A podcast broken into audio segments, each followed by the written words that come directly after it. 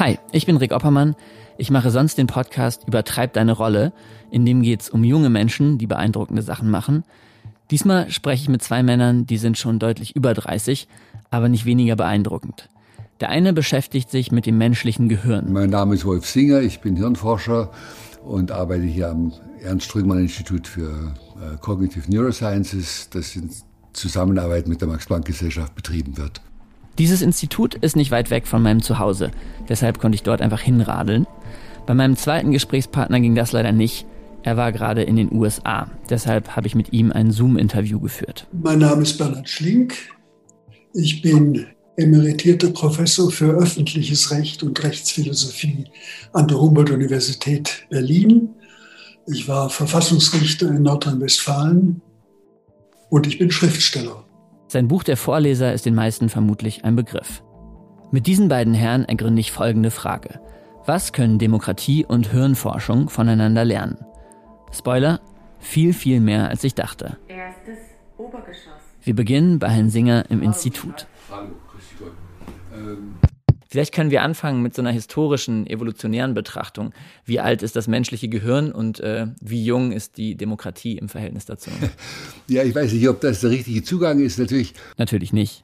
Aber Herr Singer hat eine Idee, wo man eine Verbindung sehen kann zwischen Demokratie und dem menschlichen Gehirn. In beiden Fällen, bei sozialen Systemen und äh, bei biologischen Systemen, sprechen wir von extrem komplexen Systemen, wobei komplex in dem Fall nicht einfach kompliziert meint, sondern ein, ein Terminus technicus ist. Man versteht unter komplexen Systemen Systeme, in denen sehr viele Elemente, die selbst aktiv sind, miteinander wechselwirken und auf diese Weise eine ganz komplizierte, äh, nicht lineare Dynamik entwickeln. Und das heißt auch, wie sich so ein komplexes System, das sich selbst organisieren kann, in die fernere Zukunft hinein entwickeln wird, ist nicht voraussagbar. Okay, da sind sich das menschliche Gehirn und Demokratie also ähnlich. Beides sind komplexe Systeme. Tatsächlich hat Herr Singer auch gleich einen Vorschlag, was sich die Demokratie von dem anderen komplexen System abschauen kann. Wenn man soziales System als komplexes System versteht und dann Demokratie als eine ähm, als einen Versuch sieht, äh, diese Systeme stabil zu halten, in Ordnung zu halten, dann kann man gucken, äh, wie hat es denn die Natur gemacht? Wie ist der Versuch der Evolution gelaufen, komplexe Systeme stabil zu halten. Die Evolution hat sich nicht für dirigistische Systeme entschieden, in denen irgendwo ein zentraler Koordinator dafür sorgt, dass das Wechselspiel zwischen den einzelnen Elementen und Komponenten ähm, stabile Zustände erzeugt, sondern man hat es den Elementen selbst überlassen. Und eine Architektur entwickelt, die dafür sorgt, dass die Wechselwirkungen zwischen den Elementen über Selbstorganisationsprozesse selbst stabilisierend wirken. Also eher so eine Art großzügiges Laissez-faire und wird schon irgendwie klappen als ein zentraler Bestimmer. Das war das, was ich am Anfang dachte, obwohl es natürlich Quatsch ist, weil ich meine, wer soll dieser zentrale Bestimmer in der Natur sein? Aber ja, ich glaube, das lag viel daran, dass wenn ich an Natur und an die menschliche Natur denke, dass mir da immer zuerst der Naturzustand einfällt, den Thomas Hobbes behauptet. Kennt ihr bestimmt noch aus der Schule. Der sagt, im Naturzustand befindet sich der Mensch im Kampf aller gegen alle. Deshalb sollte man die Macht auf einen Souverän übertragen, der für Ordnung sorgt. Und bei Thomas Hobbes ist dieser Souverän dann ein absolutistischer Herrscher.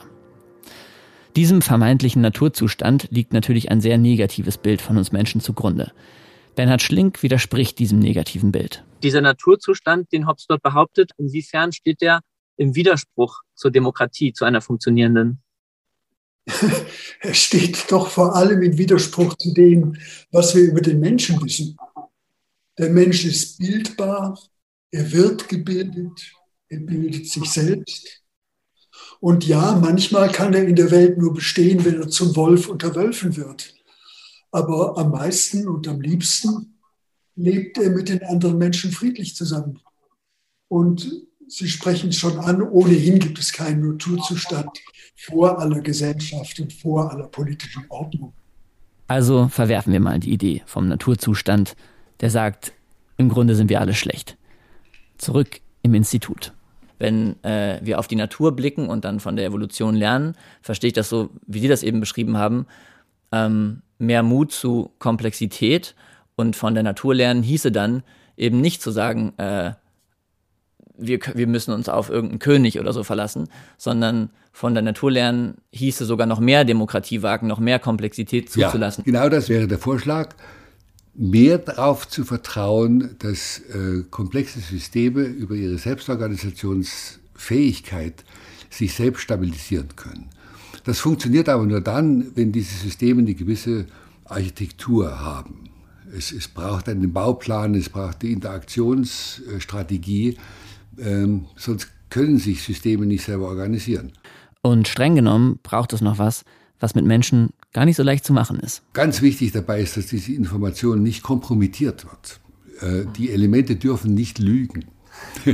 man das kann, ist schwer, oder, bei Menschen? Ja, man kann also direkt äh, äh, säkular-ethische äh, Regeln ableiten, wenn man sich selbst organisierende Gesellschaft strukturieren möchte, dann muss man von den Mitspielern schon als erstes verlangen, dass sie nicht lügen dass sie die Informationen, die sie haben, auch unkompromittiert weitergeben. Wenn das nicht funktioniert, kann sich Selbstorganisation überhaupt nicht äh, als stabilisierender Faktor manifestieren. Könnte man dann vielleicht wieder kritisch anmerken, dass wir doch nicht so einfach von der, von der Biologie und von der Evolution lernen können, weil da, also weiß ich nicht, Neuronen oder irgendwelche anderen Transmitter, die lügen natürlich nicht, aber Menschen lügen ja schon. Und wenn ja. man das beachtet, dann funktioniert es ja wieder nicht. Natürlich muss man äh, muss man alle die, die Fehler, die, die wir haben, mit berücksichtigen, unsere persönlichen Motive. Deshalb sind demokratische Strukturen natürlich unendlich viel schwerer zu strukturieren und äh, in einen Zustand zu bringen, in dem sie sich stabil halten können und selbst organisieren. Welche Voraussetzungen muss eine Gesellschaft erfüllen, damit Demokratie funktionieren kann? Es braucht Sicherheit und Bildung. Die Menschen müssen sich darauf verlassen können, dass Regeln einigermaßen eingehalten, Regelverletzungen sanktioniert, Konflikte friedlich ausgetragen werden. Und sie müssen die Sprache des Landes beherrschen, lesen und schreiben können, mit der Kultur und Geschichte und dem politischen System des Landes einigermaßen vertraut sein und ich denke, von klein auf in Verantwortung für das Gemeinwesen eingeübt werden. Davon leben alte Demokratien wie die Schweiz, davon leben junge wie Finnland. Und der Niedergang der Demokratie in den USA hat ja eine wesentliche Ursache im Niedergang der Public Education, der öffentlichen Schulen. An der Stelle hätte ich gerne weitergefragt, inwiefern er diesen Zusammenhang sieht, aber das ging leider nicht. Mm, wir haben uns im Vorfeld auf einen begrenzten Fragenkatalog geeinigt, äh, weil Herr Schlink in der Vergangenheit äh, nicht nur gute Erfahrungen mit Journalisten gemacht hat. Deshalb habe ich das so respektiert. Was wir an der Stelle auf jeden Fall mitnehmen sollten, Bildung ist für ihn ein wichtiger Aspekt einer funktionierenden Demokratie. Ich habe mir, bevor ich in die Gespräche gegangen bin, natürlich selbst Gedanken gemacht über das Verhältnis von Gehirn und Demokratie. Ich dachte sofort an so Fragen wie, sind wir Menschen vielleicht zu dumm für Demokratie? Oder wie viel Hirn braucht Demokratie? Wenn ich Ihnen jetzt aber so zuhöre, denke ich, die viel wichtigere Frage wäre, wie viel Moral, wie viel Gewissen braucht Demokratie, ja. damit sie funktioniert? Wie sehen Sie das? Sie braucht natürlich Bewertungssysteme, genauso wie das Gehirn das auch braucht. Ein Bewertungssystem, das sind die Wahlen. Mhm. Das findet viel zu selten statt wahrscheinlich, aber da wird immerhin äh, rückblickend bewertet, wie der Weg, der eingeschlagen worden ist und von bestimmten Parteiprogrammen festgelegt worden ist, äh, empfunden wurde. Hat es allgemein zu verbesserten Lebensbefindlichkeiten geführt oder nicht? Interessant, dass Sie sagen, äh, eigentlich müsste noch viel öfter gewählt werden. Äh, tatsächlich ist ja ein Problem, zumindest eins, was oft gezeichnet wird, ähm, dass Politiker und Politikerinnen ständig in diesem Bewertungsmodus sind und eigentlich gar nicht richtig ins Regieren kommen können, weil sie eigentlich nur auf, äh, auf Umfrageergebnisse zum Beispiel schauen und darauf, wie bestimmte Sachen ankommen und dann gar nicht vielleicht ähm, die politischen Maßnahmen ergreifen, die eigentlich notwendig wären, weil sie Angst haben, abgestraft zu werden in der Wählergunst. Ja, ähm, Sie haben recht. Die Umfragen sind natürlich eine sehr kurzfristige Rückkopplung an die Politiker. Ähm, das Problem dabei ist natürlich, manchmal äh, muss man eine Talsohle durchschreiten, um auf den nächsten Gipfel zu kommen. Und in der Talsohle muss man dann manchmal Zumutungen hinnehmen, äh, die zwar für einen guten Zweck gedacht sind, aber im Augenblick wehtun. Und wenn Sie an die Klimaerwärmung denken, dann ist das ganz klar. Äh, die ist nun wirklich voraussagbar, weil das ein relativ, nicht, ein relativ linearer Prozess ist. Wenn, wenn die Erderwärmung steigt und das, wir wissen, warum sie das tut, die Temperatur, da muss man dagegen steuern. Das erfordert langfristige Maßnahmen, die wehtun, aber sich letztlich dann lohnen werden. Deshalb kann man äh, sich nicht nur an der jeweiligen Befindlichkeit der Mehrheit orientieren, wenn man äh, ein Programm durchsetzen will, das, von dem man weiß, dass es erst in weiterer Zukunft, wenn überhaupt, dann Früchte tragen wird. Das ist mit Erziehung so, ähm, das ist auch mit der Grundlagenforschung so, da wissen Sie auch, werden Sie sie machen, nicht, äh, wozu die Ergebnisse irgendwann mal gut sein werden. Dennoch weiß man, wenn ich die Augen verschließe und nicht wissen will, äh, wie die Welt funktioniert, also keine Wissenschaft treibe, dann werde ich irgendwann mal blind handeln müssen. Und das ist noch schlechter. Wie geeignet ist denn unser menschliches Gehirn überhaupt für so ein komplexes System wie Demokratie? Also was man sicher sagen kann, ist, dass unsere Gehirne nicht in der Lage sind, ähm, sich ein realistisches Modell von den komplexen, nichtlinearen Prozessen in unseren gegenwärtigen Gesellschaften zu machen. Das heißt, wir können die Welt mit all ihrer Komplexität gar nicht wirklich durchsteigen. Diese Unsicherheit muss man lernen auszuhalten. Und ich glaube, das ist eines der allerwichtigsten Erziehungsziele, was uns auch resilient machen würde gegenüber absolutistischen und ideologischen Haltungen, die ja alle darauf beruhen, dass die Angst und Unsicherheit dadurch wegnehmen, dass sie einfache, vorstellbare, angeblich sichere Lösungen anbieten. Wenn das früh installiert würde, glaube ich, würde Mensch resilienter werden gegen ähm, ideologische Verblendungen zu einfache Erklärungsmodelle, würde auch toleranter gegenüber Irrtum werden, würde den Politikern zugestehen, äh, dass sie sich irren können, äh, wir brauchen sowas wie eine Irrtumskultur. Es muss möglich sein, nach zwei Monaten einzugestehen, ich habe es nach bestem Wissen und Gewissen versucht, aber es ist nicht das dabei rausgekommen, was wir erhofft hatten. Lass es uns ändern. Dafür soll man niemand abstrafen. Es, es kann keiner besser wissen.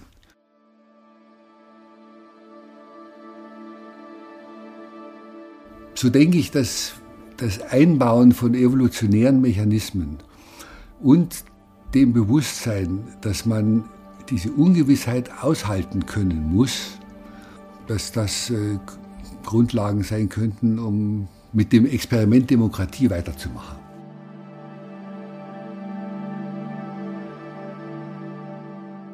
In meinem äh, Gespräch mit Herrn Singer äh, hat er mir beschrieben, dass die ähm, Evolution ständiges Wechselspiel ist zwischen Versuch und Irrtum. Und er hat auch eine Parallele zur Demokratie gezogen es bräuchte eine Art Irrtumskultur auch in der Politik.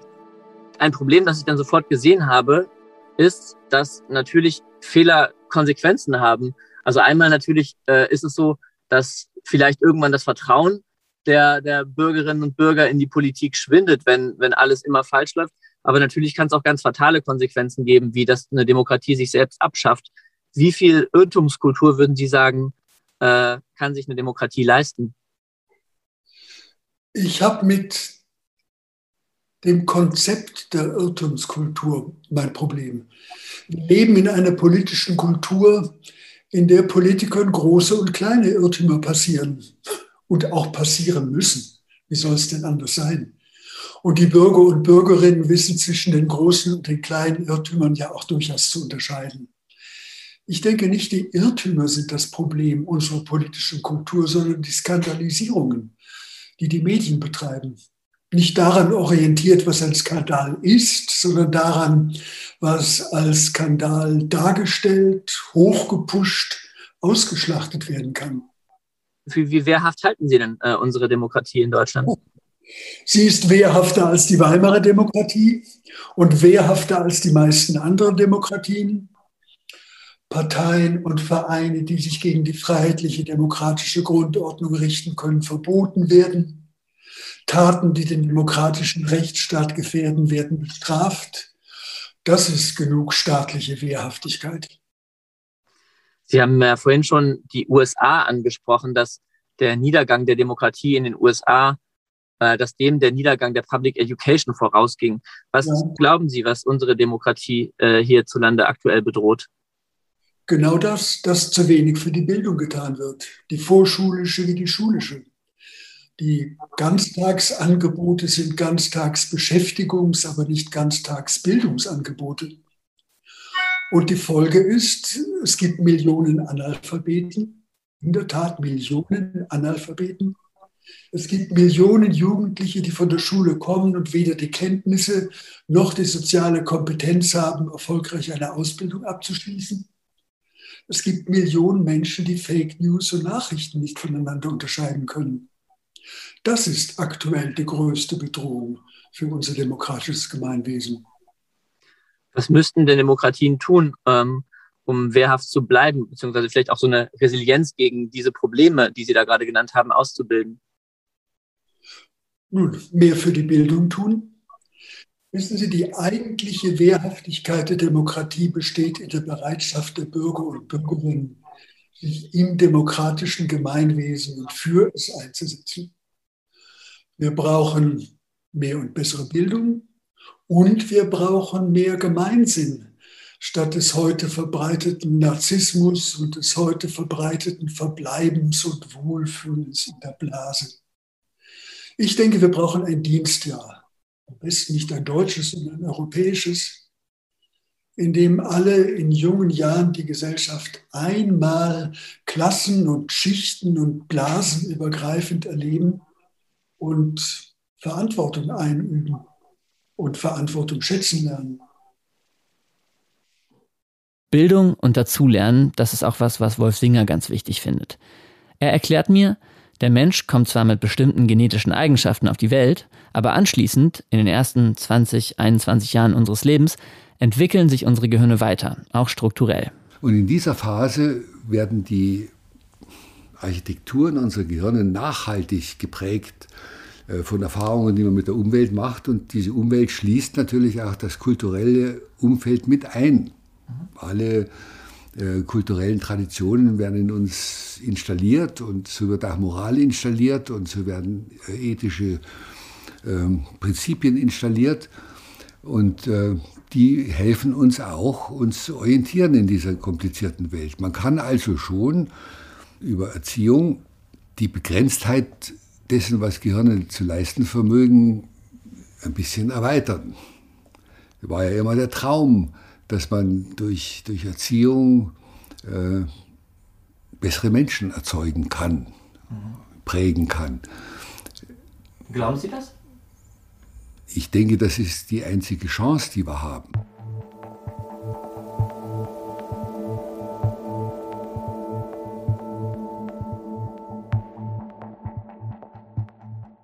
Man braucht also zwei Sachen. Man braucht einmal die, die verlässlichen Komponenten, die Mitspieler, an denen muss man arbeiten. Das ist die Erziehung, die das macht.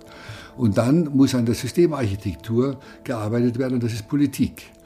Äh, wer darf mit wem kommunizieren? Wer hat welchen Einfluss? Äh, ist es in Ordnung, dass ein einziger befehlen kann, dass äh, ein Heer in den Krieg geschickt wird? Oder muss es anders gemacht werden? Wie war es möglich, dass Trump entstanden ist und dass Hitler entstanden ist? Gibt es da vielleicht Sicherungsmechanismen, die man einbauen könnte, äh, die das in Zukunft verhindern? So Überlegungen muss man dann anstellen. Das ist einmal die Systemarchitektur und dann ist es die, ja, wenn Sie so wollen, die Hirnarchitektur der, der Komponenten. Und beides ist beeinflussbar.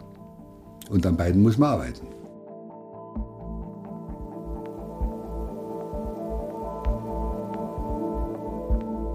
Das war das demokratische Gehirn, ein Austausch mit dem Hirnforscher Wolf Singer und dem Juristen und Schriftsteller Bernhard Schlink. Redaktion Fabian Famulok von der gemeinnützigen Hertie Stiftung und ich. Die Musik kommt von Wolfram Gruß. Ich bin Rick Oppermann. Tschüss, bis zum nächsten Mal.